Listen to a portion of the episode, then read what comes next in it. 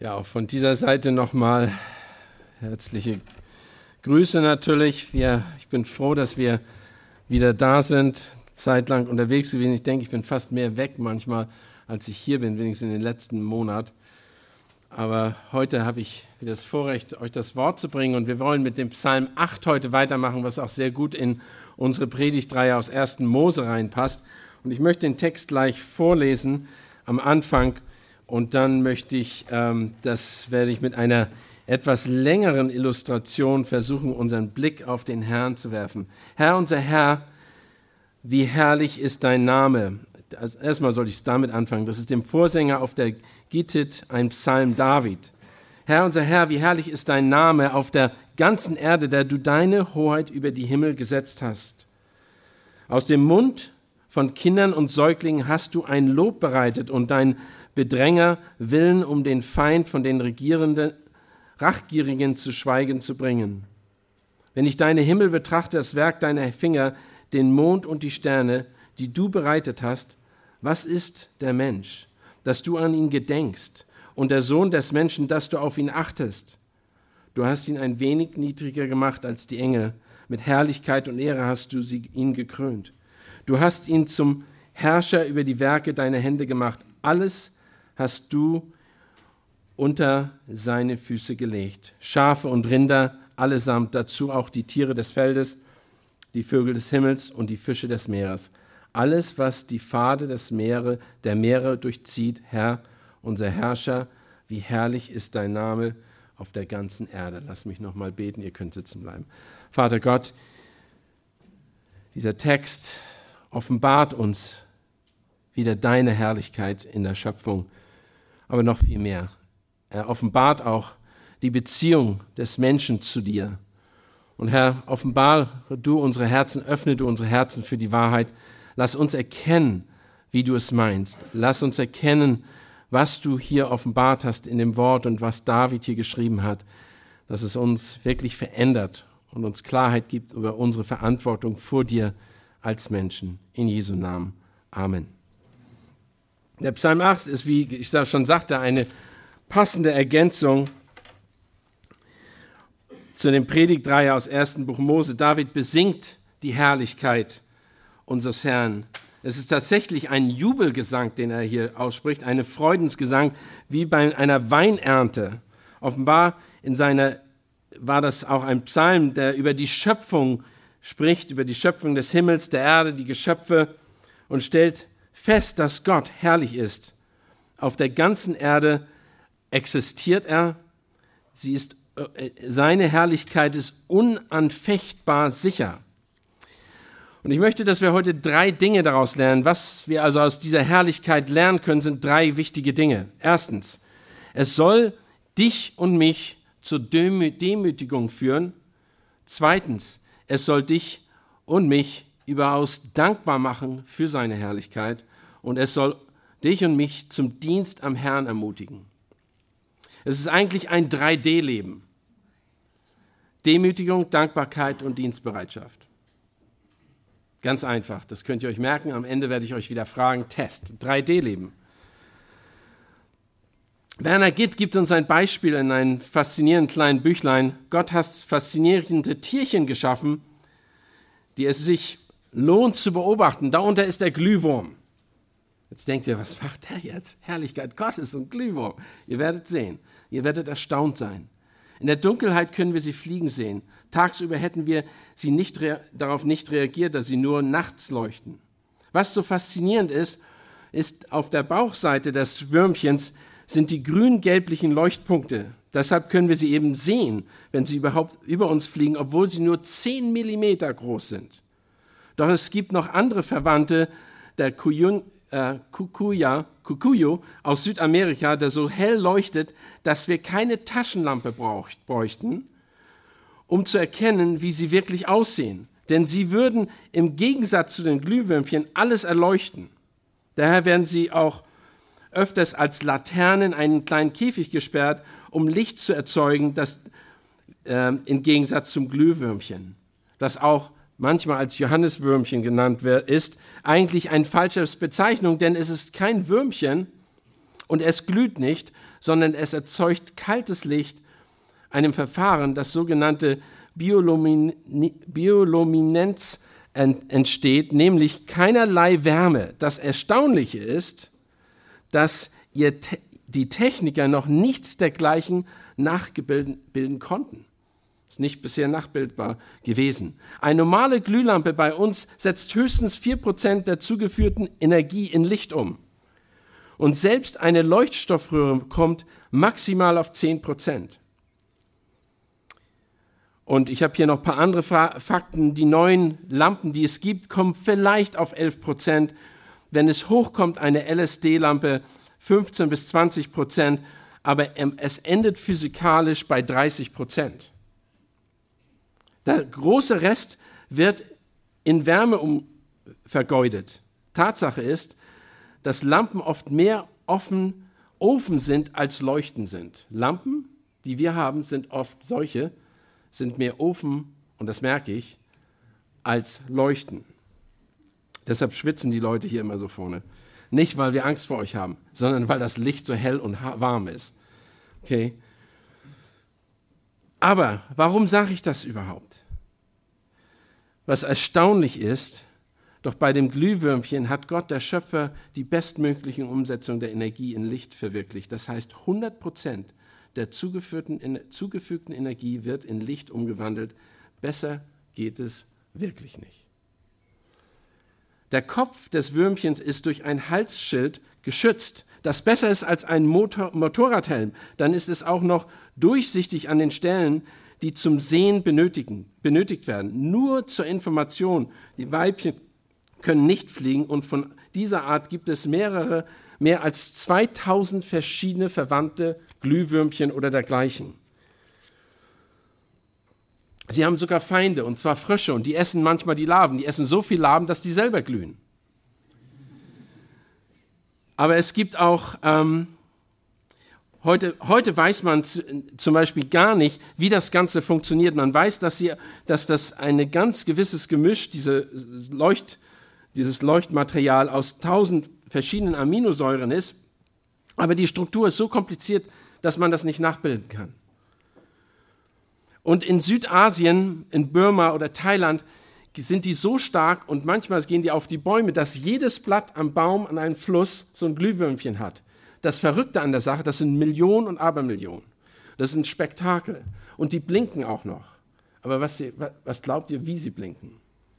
Alle im Rhythmus. Alle im Rhythmus. Millionen und keiner weiß warum. Keiner weiß warum. Keiner weiß warum.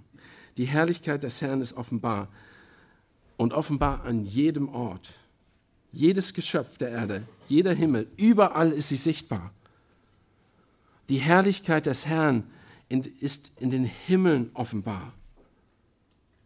David besingt diese Herrlichkeit des Herrn, die vom Psalm 1 bis zum Psalm 8 immer wieder hervorgehoben wurde und erkennt, dass Gott ein herrlicher, unbegrenzter, auf den Erden zu erkennender Gott ist. Es gibt keinen Winkel dieser Erde, in dem sein Name nicht groß und überragend ist. Das war nur ein Glühwürmchen. Es gibt Tausende und Abertausende von Dingen, die wir Menschen noch nicht verstehen, aber die in jeder Einzelheit die Herrlichkeit Gottes widerspiegeln.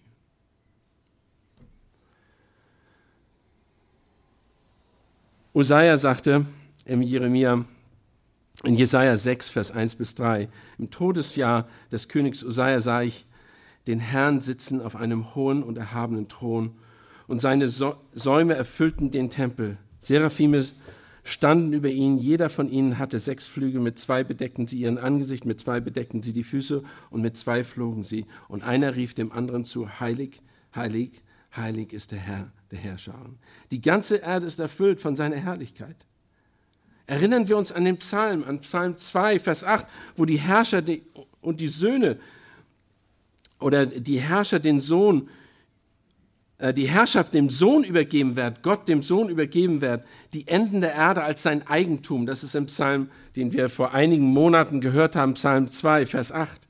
Im, Vers, im Psalm 19 wird auch der Blick auf die Himmel gerichtet und auch sie erzählen eine, offenbaren sich mit lautloser Stimme. Und warum? Sie sind ein außerhalb des Einflussbereichs des Menschen, deshalb werden die überhaupt betont in dem Psalm 8. Warum fängt Paulus, äh, warum fängt David mit dem, damit an, dass er sagt, dass sein Name seine Hoheit über die Himmel gesetzt hat? Weil sie außerhalb des Einflussbereichs des Menschen sind und weil er seine Begrenztheit einfach da feststellen muss. Wir können nur Nutznießer der Herrlichkeit Gottes sein. Wir können nicht einmal alles wahrnehmen, geschweige denn, den, denn begreifen, wie alles funktioniert. Nur Gott weiß, er, er hat es nämlich auch geschaffen. Wir können es glauben und an, im Glauben annehmen, wir können es erkennen und anerkennen, dass es Gottes Herrlichkeit ist. Und genau das tut David. Von Anfang an bis halt zu diesem Psalm ruft er förmlich heraus, wie am Anfang des Psalmes und am Ende des Psalmes, ruft er förmlich heraus, Gott ist herrlich. Gott ist herrlich, betet ihn an.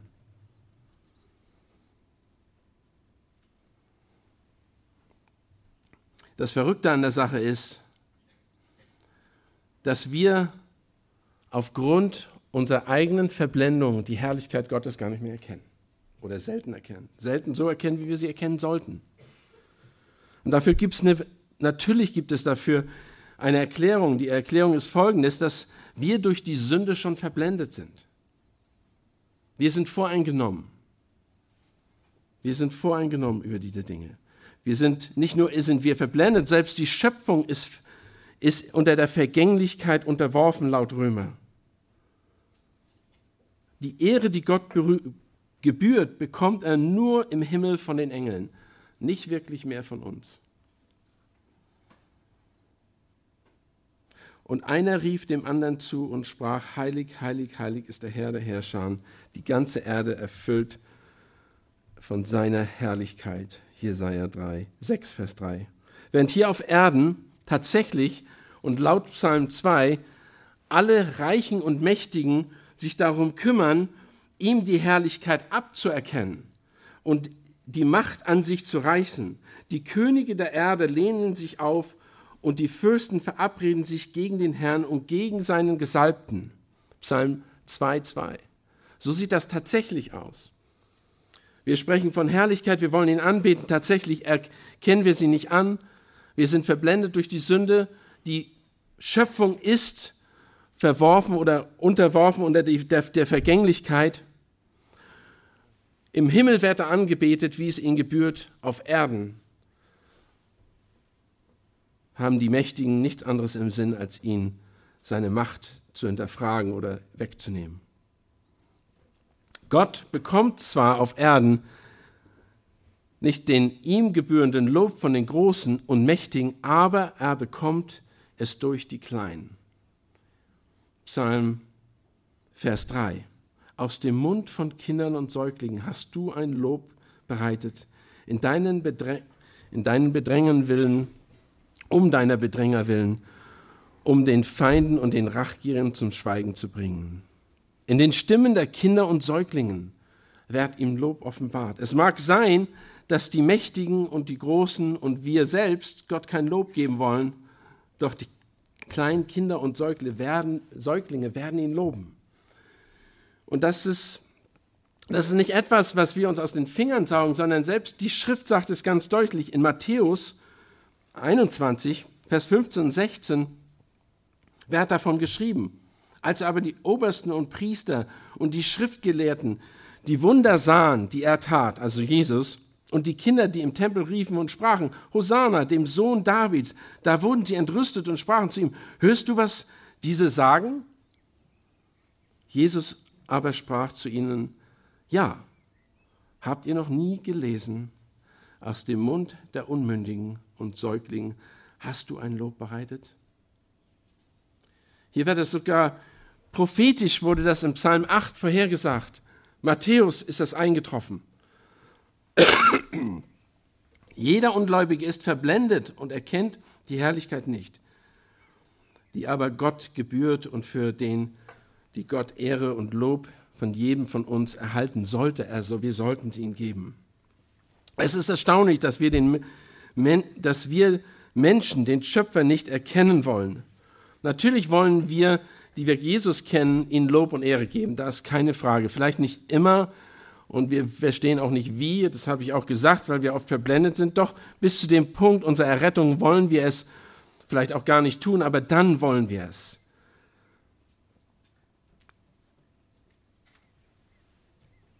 Wir wollen alles tun, natürlich, außer Gott anbeten, laut der Schrift. In Römer 1, Vers 22 und 23 steht sogar, da sie sich für weise hielten, sind sie zu Narren geworden und haben die Herrlichkeit des unvergänglichen Gottes vertauscht mit einem Bild, das dem vergänglichen Menschen, den Vögeln, vierfüßigen und kriechenden Tieren gleicht. Wir lachen vielleicht darüber und sagen, ich stelle mir doch nicht irgendein Gebilde hin von einem Tier oder irgendein Ikon oder so hänge ich mir doch nicht an die Wand und bete es an. Vielleicht nicht, aber der Größteil der Welt tut's. Ich war im Vatikan. Der Vatikan hat die größte Kollektion von Götzen. Alle Götzen, die ihr in irgendwelchen Büchern seht, hat er gesammelt. Und das ist eine private Kollektion. Und wo immer man hingeht, in den heiligen Städten, was sieht man da? Meistens Ikone, meistens irgendwas zum Anbeten, aber nicht den Gott, der die Welt geschaffen hat.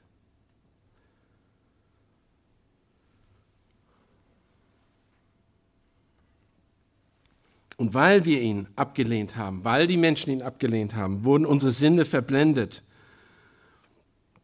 Und wir wissen, und sind unseren eigenen Begierden verfallen, sind unseren eigenen Wünschen nachgegangen. Und in 2. Korinther 4, Vers 4 sagt Paulus deshalb zutreffend, bei den Ungläubigen, denen der Gott dieser Weltzeit die Sinne verblendet hat, sodass ihnen das helle Licht des Evangeliums von der Herrlichkeit des Christus aufleuchtete, welches Gottes Ebenbild ist. Sie haben es, die Ungläubigen, die können es einfach nicht erkennen, das helle Licht. Was ist aber die Umkehr? Für die, die es kennenlernen, die, für die, die das Licht erkannt haben, ist es, dass wir Buße tun und umkehren. Jeder von uns muss erkennen, dass er aufgrund seiner eigenen Sünde verloren ist und Jesus braucht. Ohne Buße, ohne Vergebung gibt es kein Leben. Gottes Herrlichkeit und unsere Verdorbenheit muss uns zu Demut führen, muss uns zu Demut führen. Gottes Herrlichkeit und unsere Verdorbenheit muss uns dafür zu führen, wie David hier, der, der begreift, dass er sich demütigt, dass er sich unterwirft. Und er hat wieder und wieder, immer wieder geprüft, dass sein Herz, dass er sein Herz Gott offenbart hat und hat gesagt, erforsche mich Gott, sehe und schaue, wie ich es meine. Er wollte sich offenbaren. Genauso hat das Paulus gemacht. Paulus wollte, dass Gott ihn sieht, Gott ihn erkennt. Und Paulus sagt in 1. Korinther oder 2. Korinther 12, Vers 9 und 10, und er hat zu mir gesagt, lass dir meine Gnade genügen, denn meine Kraft wird in den Schwachen oder in der Schwachheit vollkommen. Darum will ich mich nicht, mich am liebsten vielmehr meiner Schwachheit rühmen, damit die Kraft des Christus bei mir wohne. Darum habe ich Wohlgefallen an der Schwachheit, an Misshandlung, an Nöten, an Verfolgung, an Ängsten, um des Christus willen. Denn wenn ich schwach bin, dann bin ich stark. Paulus hat genau das Gleiche verstanden, was David praktiziert hat.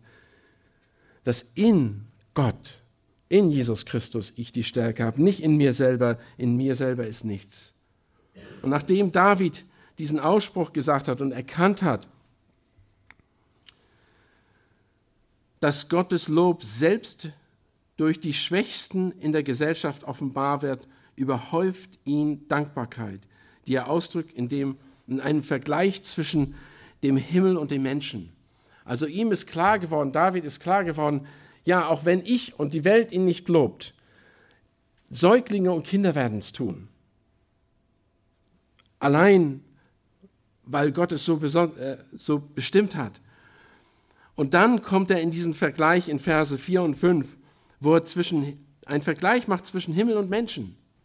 Wenn ich deinen Himmel betrachte, das Werk deiner Finger, den Mond und die Sterne, die du bereitet hast, was ist der Mensch, dass du an ihn denkst, äh, gedenkst und der Sohn des Menschen, dass du auf ihn achtest. Der Vergleich hier zwischen dem Menschen und dem unerreichbaren, unveränderbaren, unbeeinflussbaren, unergründbaren, uneinschätzbaren, unendlichen Uni des Unendlichkeit des Universums.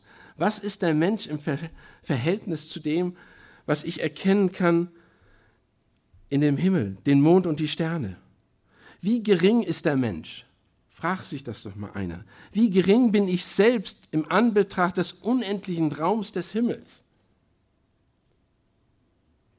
Das, werde ich, das merke ich nur, wenn ich mit einem kleinen Flugzeug in die Luft fliege und nach unten gucke und ich bin nicht weit weg von der Erde und, ich, und die Größe sehe auf 10.000 Meter und sage, die Maschine wird wahrscheinlich noch nicht mal jemand oben von unten auf der Erde sehen. Vielleicht den Strahl. Und da sitzen 300 Leute oben drin. Was ist der Himmel? Und das ist nur ein kleiner. Wir können noch nicht mal eine Maschine finden, die verloren ist. Wer gibt mir den Lebensraum? Wer gibt mir die Luft zum Atmen? Wer gibt mir die Nahrung zum Leben? Wer gibt mir das Licht zum Sehen? Wer hat mir das Gehör gegeben, dass ich die wunderbaren Geräusche und Töne wahrnehmen darf? Wenn ich das Neugeboren das erst zum ersten Mal schreien höre? Leben.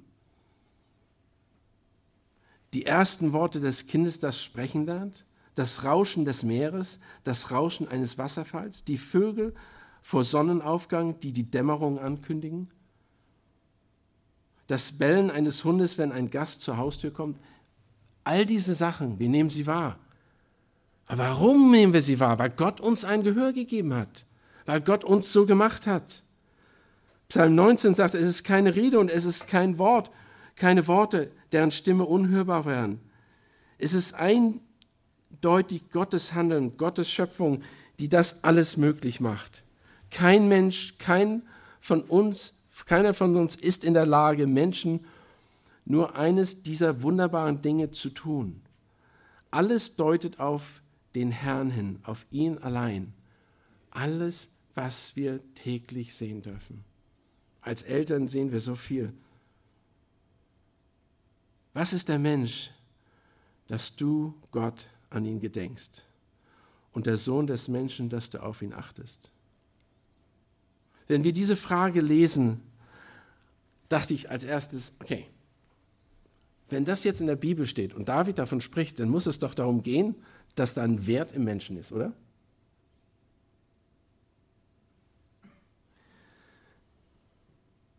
Die natürliche, auf der natürliche Weise, wir würden unsere Antwort suchen in dem Wert des Menschen. Was ist der Mensch, dass du an ihn gedenkst? Und der Sohn des Menschen, dass du auf ihn achtest. Und dann wird da noch aufgezählt, alle die Dinge, die er tun soll danach, beziehungsweise über die er herrschen soll. Der Mensch muss doch was Besonderes sein, wenn Gott ihm so viel Bedeutung und Aufmerksamkeit schenkt. Ist es nicht so, dass wir aufgrund unserer Verblendung verkennen, dass es nicht um uns geht, sondern um den, der uns geschaffen hat, nämlich Gott allein? Es geht nicht um uns Menschen, auch nicht in diesem Psalm. Es geht um den, der uns geschaffen hat, der dahinter steht, der uns überhaupt zum Menschen gemacht hat. Wer ist wie der Herr, unser Gott, der in solcher Höhe thront? Psalm 113, Vers 5 bis 9. Hört euch das mal an. Wer ist der Herr, unser Gott, der in solcher Höhe Höhe thront, der so tief heruntersieht auf den Himmel und auf die Erde, der auf den Himmel und auf die Erde, okay? Er ist über den Himmel. Der den Geringen aufrichtet aus dem Staub und den Armen erhöht aus dem Kot, um ihn neben Fürsten zu setzen, neben den Fürsten seines Volkes, der die unfruchtbare Frau des Hauses wohnen lässt, als eine fröhliche Mutter von Söhnen. Halleluja. Halleluja. Schlagt mal auf 1. Korinther, 1. Korinther 1, Vers 25 bis 31.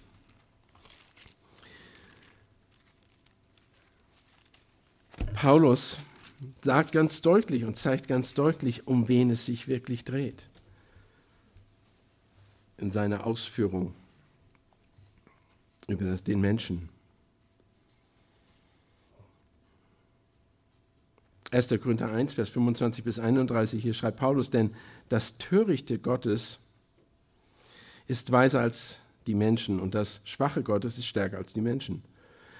Seht doch eure Berufung an, ihr Brüder. Da sind nicht viele Weise noch, viel, noch nach dem Fleisch, nicht viele Mächtige, nicht viele Vornehme, sondern das Törichte der Welt hat Gott erwählt, um die Weisheit zuschande zu machen, und das Schwache der Welt hat Gott erwählt, um das Starke zuschande zu, ma zuschande zu machen. Und das Unedle der Welt und das Verachtete hat Gott erwählt, und das, was nichts ist, damit es zunichte mache, was etwas ist damit sich von ihm kein Fleisch rühme oder vor ihm kein Fleisch rühme. Durch ihn aber seid ihr in Christus Jesus, der uns von Gott gemacht worden ist, zur Weisheit, zur Gerechtigkeit, zur Heiligung und zur Erlösung, damit es geschehe, wie geschrieben steht, wer sich rühmen will, der rühme sich des Herrn. Es geht nicht um uns, es geht im Zentrum um Jesus Christus. Unser Ruhm ist nicht in uns, unser Ruhm ist in Jesus Christus. Vers 8, 6 bis 10, in, in der Stellung und in der Aufgabe des Menschen gegenüber den Engeln. Du hast ihn ein wenig niedriger gemacht als die Engel. Mit Herrlichkeit und Ehre hast du ihn gekrönt. Du hast ihn zum Herrscher über die Werke deiner Hände gemacht. Alles hast du in, unter seine Füße gelegt. Okay, von wem spricht er denn hier? Von wem sprechen wir denn hier? Um unsere Stellung als Menschen richtig zu verstehen, vor allem im Kontext dieses Psalms, ist es wichtig, dass wir verstehen, dass dieser Psalm indirekt ein messianischer Psalm ist. Und zwar in dem die Vorrangstellung des Menschen in der Schöpfung durch Jesus Werk am Kreuz erfüllt wurde. Nochmal, in dem und zwar indem die Vorrangstellung des Menschen in der Schöpfung durch Jesus Christi, Christu Werk am Kreuz erfüllt wurde. Vor dem Sündenfall hatten wir die Vorrangstellung und die Herrschaft als Menschen und waren wir ein wenig höher als die Engel. Von Gott, und das ist von Gott gegeben. Mit dem Sündenfall haben wir diese Stellung zerstört und konnten gar nicht mehr richtig über Gottes Schöpfung denken, wie wir es ja auch sehen, wie zum Beispiel in den Wissenschaften mit dem Glauben an die Evolution. Wir denken als Menschen nicht richtig über das, was Gott geschaffen hat. Wir glauben alles andere, aber nicht das, was Gott in seinem Wort offenbart hat. Der Fall der Vorrangstellung wurde aber in Jesus Christus wiederhergestellt, sodass wir im Psalm 8 lesen, was Paulus im ersten Korintherbrief und der, des Schreibers des Römer- oder Hebräerbriefs bestätigt. Und zwar sagt Paulus im ersten Korintherbrief in Kapitel 15, Vers 27 und 28, denn alles hat er seinen Füßen unterworfen. Und damit meint er Jesu unterworfen. Wenn es aber heißt, dass ihm Jesus alles unterworfen ist, so ist offenbar, dass derjenige ausgenommen ist, der ihm alles unterworfen hat, Gott. Wenn ihm aber alles unterworfen sein wird, dann wird auch der Sohn selbst sich dem unterwerfen, der ihm alles unterworfen hat, damit Gott alles in allem sei. Die Vorrangstellung ist nicht, dass wir eine Vorrangstellung haben, sondern dass Jesus Christus die Vorrangstellung hat und wir in Jesus Christus. Denn und hier in, aus, zweite, äh, aus Hebräer 2, Vers 5 bis 10, wird es noch deutlicher. Denn nicht Engel hat er die zukünftige Welt, von der wir reden, unterstellt, sondern an einer Stelle bezeugt jemand ausdrücklich und spricht, und da verweist auf Psalm 8, was ist der Mensch, dass du an ihn gedenkst, oder der Sohn des Menschen, dass du auf ihn achtest? Du hast ihn ein wenig niedriger sein lassen als die Engel. Mit Herrlichkeit und Ehre hast du ihn gekrönt und hast ihn gesetzt über die Werke deiner Hände. Alles hast du seinen Füßen unterworfen. Indem er ihn aber alles unterworfen hat, hat er nichts übrig gelassen, das ihm nicht unterworfen wäre. Jetzt aber sehen wir noch nicht, dass ihm alles unterworfen ist. Wir sehen aber Jesus, der ein wenig niedriger gewesen ist als die Engel wegen des Todesleidens, mit der Herrlichkeit und Ehre gekrönt. Er soll ja durch Gottes Gnade für alle den Tod schmecken. Denn es war dem angemessen, um dessen Willen alles in ist und durch den alles ist, da er viele Söhne zur Herrlichkeit führte, der den Urheber ihres Heils durch Leiden zu vollenden. Hebräer 2, Vers 5 bis 10. Jesus war also zur Zeit der Kreuzigung ein wenig niedriger als die Engel, aber vorher und danach war er es nicht. Vorher und danach war es nicht. Unsere Vorrangstellung ist in der Schöpfung ist dazu, damit wir erstens Gott die Ehre geben, denn wir haben festgestellt, dass wir die Stellung nicht bekommen haben, weil wir so gut sind, sondern weil Gott so gnädig ist. Weil Gott so gnädig ist. Zudem können wir diese Verantwortung nur erfüllen, weil wir in Jesus Christus sind. Unsere Voranstellung besteht nur aufgrund und durch das vollbrachte Werk Jesu Christi am Kreuz. In Jesus sind wir wenig geringer gemacht worden als die Engel. Es hört sich schwer an, auf der anderen Seite ist es ganz einfach zu verstehen. Wir wissen, dass wir gefallen sind, wir wissen, dass wir sündig sind, wir wissen, dass wir nichts verdient haben. Die einziges, was wir sind, ist in Jesus Christus. Und deshalb ist es nicht verwunderlich, wenn es indirekt hier ein messianischer Psalm ist, der davon spricht, was Jesus, äh, was Jesus erzeugt bzw. Äh, getan hat durch den Kreuzestod, den stellvertretenden Tod, den Sühnetod für uns. Und das mit dem Ziel, dass wir ihm die Herrlichkeit geben. Interessant ist, dass das nichts Neues ist. Hiob allerdings hat klar verstanden, dass Gott der Schöpfer aller Dinge ist. Er selber sagt in, in Hiob 12, Vers 7 bis 10, sagt Hiob, aber frag doch das Vieh und es wird dich belehren oder die Vögel des Himmels und sie werden dir es verkündigen. Oder rede mit der Erde und sie wird dich unterweisen und die Fische im Meer erzählen es dir.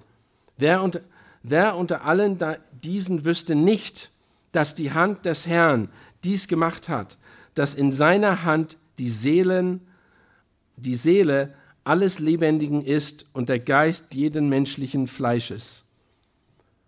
Mit ganz einfachen Fragen macht Hiob deutlich, dass er begriffen hat, dass Gott der Schöpfer aller Dinge ist und dass ihm die Ehre gebührt. Und dieser Gott hat uns Menschen alles unterworfen in Jesus Christus. Deshalb haben wir das auch gelesen, was ist der Mensch, dass du an ihn denkst, oder der Sohn des Menschen, dass du auf ihn achtest. Du hast ihn ein wenig niedriger sein lassen als die Engel mit Herrlichkeit und Ehre. Hast du ihn gekrönt. Und dann sagt er, und dann gibt er ihm ähm, die Macht über die Schafe und Rinder in Verse 8. Schafe und Rinder allesamt dazu, auch die Tiere des Feldes, die Vögel des Himmels und die Fische des Meeres, alles, was die Pfade des Meeres durchzieht. Er macht ganz deutlich, David hier, dass der Mensch die Verantwortung über das hat, was ihm auch damals schon im Garten Eden gegeben ist, aber aufgrund dessen, was Jesus Christus in ihn getan hat. Und sie haben die Verantwortung über Schafe und Rinder, über das Zuchtvieh, über wilde Tiere, über Vögel, über Fische. Eigentlich ist nichts ausgenommen. Alles ist damit inbegriffen. Und er endet diesen Psalm, Herr, unser Herrscher, wie herrlich ist dein Name auf der ganzen Erde. Diese Wiederholung erinnert uns, dass es nicht um den Menschen geht. Vielmehr geht es allein um die Ehre und die Herrlichkeit Gottes. Und das ist eine so wichtige Gnade, äh, ja, das ist ein so wichtiger Gedanke, und ein so wichtiges Ziel für das Leben, dass alle unsere Entscheidungen dadurch bestimmt werden sollten, Gott die Ehre zu geben. Gott die Ehre zu geben. Denn selbst Jesus, der Sohn Gottes, hat dazu das eindeutig und uns als Vorbild hinterlassen, indem er in Johannes 17 Folgendes betete. Hört mal zu. Selbst Jesus hat das als sein Hauptziel gesehen seines Lebens. Johannes Kapitel 17, Vers 3 und 5 bis 5. Das ist aber das ewige Leben, sagt er, das, und er betet hier zu Gott, dass sie dich, den allein wahren Gott und den du gesandt hast, Jesus Christus, erkennen. Ich habe dich ver verherrlicht auf Erden, ich habe das Werk vollendet, das du mir gegeben hast, damit ich es tun solle, und nun verherrliche du mich, Vater, bei dir selbst, mit der Herrlichkeit, die ich bei dir hatte, ehe die Welt war. Ich habe dich verherrlicht auf Erden. Das Ziel, und das muss es auch, wir müssen uns dazu hin, unser Blick darauf werfen, wie verherrliche ich Gott auf Erden? Kann ich das? Am Anfang habe ich euch die Frage gestellt, was sollte die Erkenntnis der Herrlichkeit des Herrn in deinem Leben bewirken? Was soll sie bewirken? Ich habe gesagt, dass es ein 3D-Leben sein sollte, richtig? Drei wichtige Dinge sollten, sollten zu der Herrlichkeit oder sollte dazu beitragen, dass du Gott verherrlichst. Es sollte dich demütigen, diese Erkenntnis von dem, was wir im Psalm 8 lesen, die Erkenntnis deiner Verlorenheit und die Notwendigkeit Jesu Gnade sollte dich demütigen. Es sollte dich überaus dankbar machen für Christus in deinem Leben, was er bewirkt hat durch seinen stellvertretenden Tod. Und es sollte dich zum Dienen am Herrn ermutigen, indem du dir an dir die anvertrauten das anvertraute Evangelium Christi treu weitergibst, indem du dein Leben dafür aufricht, ausrichtest. Okay, wie passiert das jetzt? Wie geschieht das jetzt? Wie setzen wir das eins, wie setzen wir das um in unserem Leben? Das ist doch die Frage am Ende. Das ist die Frage, wie verherrliche ich Gott? Herr, unser Herr, wie herrlich ist dein Name auf der ganzen Erde, der du deine Hoheit über die Himmel gesetzt hast. Und am Ende nochmal, Herr, unser Herrscher, wie herrlich ist dein Name auf der ganzen Erde. Und ihm gehört die ganze Ehre.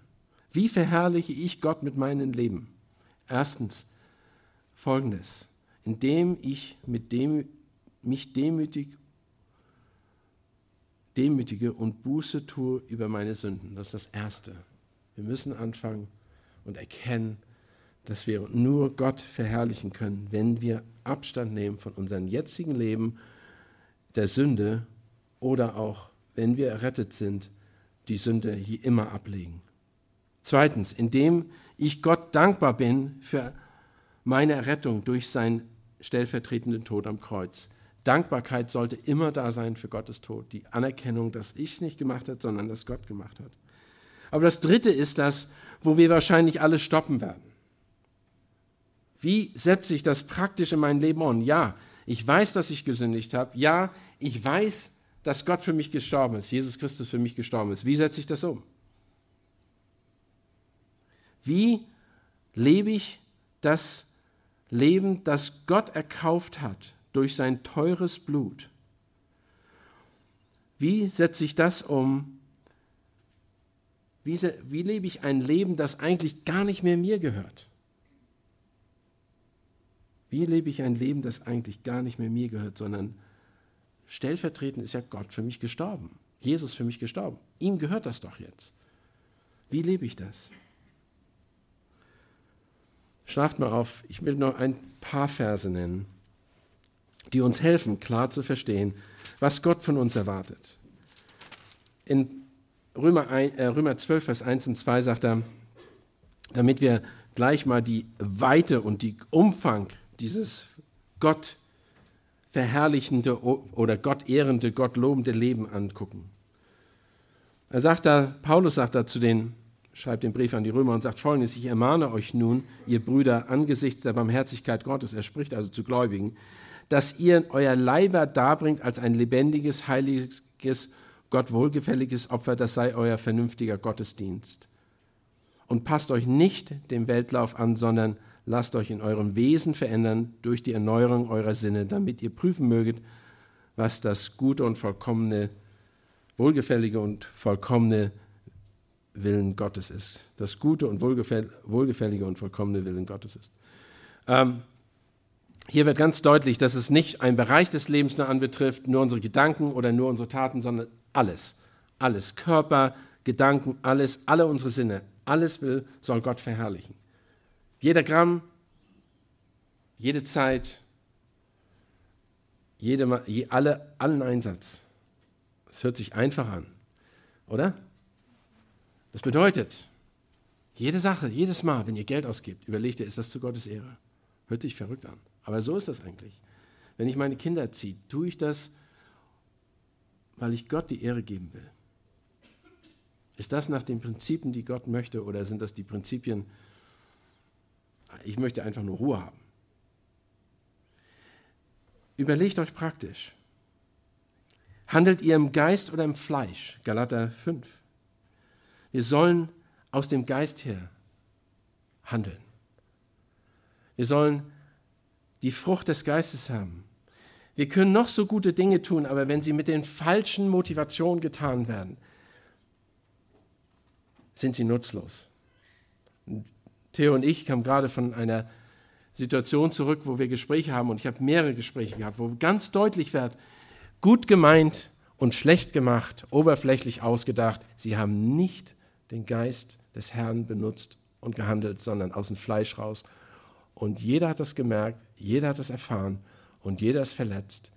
Obwohl das Ziel vielleicht ein gutes war, war alles daneben. Wie verherrliche ich Gott oder ehre ich Gott mit meinem Leben?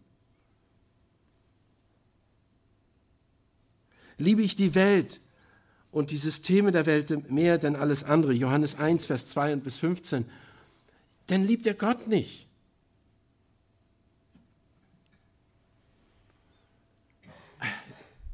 Es ist, es brutal, aber da ist eine Sache, wenn ihr alles habt in eurem Leben, wenn ihr euch jetzt sagt, ihr, ja, ich will später für Gott leben, jetzt will ich erstmal das Leben genießen, ich will mein Haus, mein Auto und all die Sachen haben. Wer weiß, wo du morgen bist? Was wird morgen sein? Wir wissen es nicht. Ich kenne so viele Leute, die so viel Geld haben und auch sehr viel Geld hatten, auch Christen, während der Bankenkrise. Und von einem zum anderen Tag war das Geld weg, was sie fürs Evangelium hätten benutzen können. Ich habe mit einem mich getroffen in Ungarn. Der sollte, sollte mich beraten oder uns beraten. Ich habe extra dafür um gebeten und er war ein Finanzmann. Der hat 80 Prozent seines Wohlstands, und er war sehr, sehr reich, ähm, verloren. Und er sagt, ich werde das nie wieder machen. Ich werde alles für den Herrn einsetzen. Was nützt all das? Was nützt all das? Das sind Materielle. Und das, gut, das sind große Leute, die viel Geld haben. Einige von uns haben vielleicht nicht mal Geld, ihre Rechnung zu bezahlen. Aber der Punkt ist folgendes. Gott möchte, dass wir ihnen allen die Ehre geben, auch in diesen Dingen. Indem ich nicht nur von Gebet und Bibellesen spreche, sondern es tue, weil das der einzige Weg ist, eine Veränderung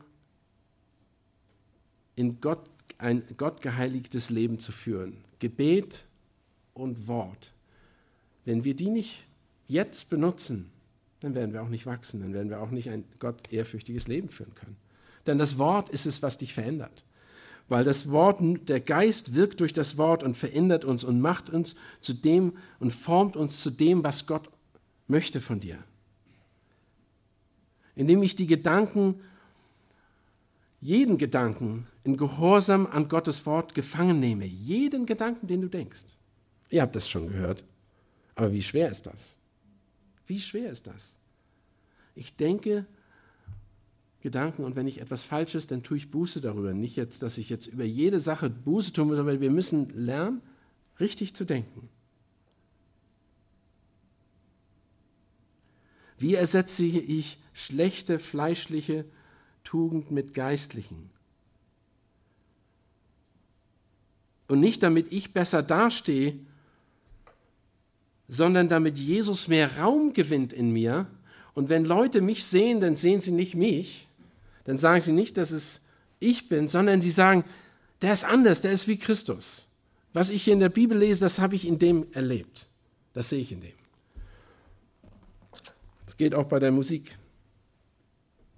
Ich spiele die Musik nicht, weil ich hier vorne stehe, sondern ich spiele die Musik, weil ich Gott anbete und Jesus anbete.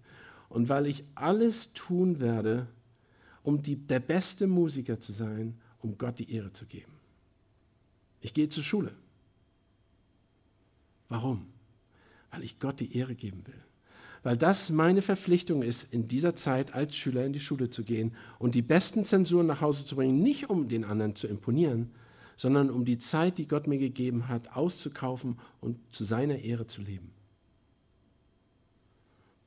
Ich gehe in die Jugendstunde, nicht weil ich ein Schwamm sein will, nur aufgesaugt werden. Wir sollen uns aufsaugen lassen mit dem Richtigen, das ist klar. Aber ich möchte auch gleichzeitig mich auspressen lassen, was abgeben von dem, was Gott mir gegeben hat.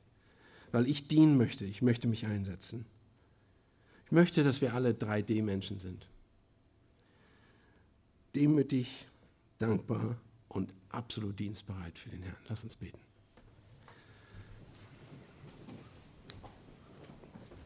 Vater Gott, du hast dich offenbart, Männer wie David und Paulus und so vielen anderen Männern, die beispielhaft uns vorangegangen und Frauen, viele, viele Frauen.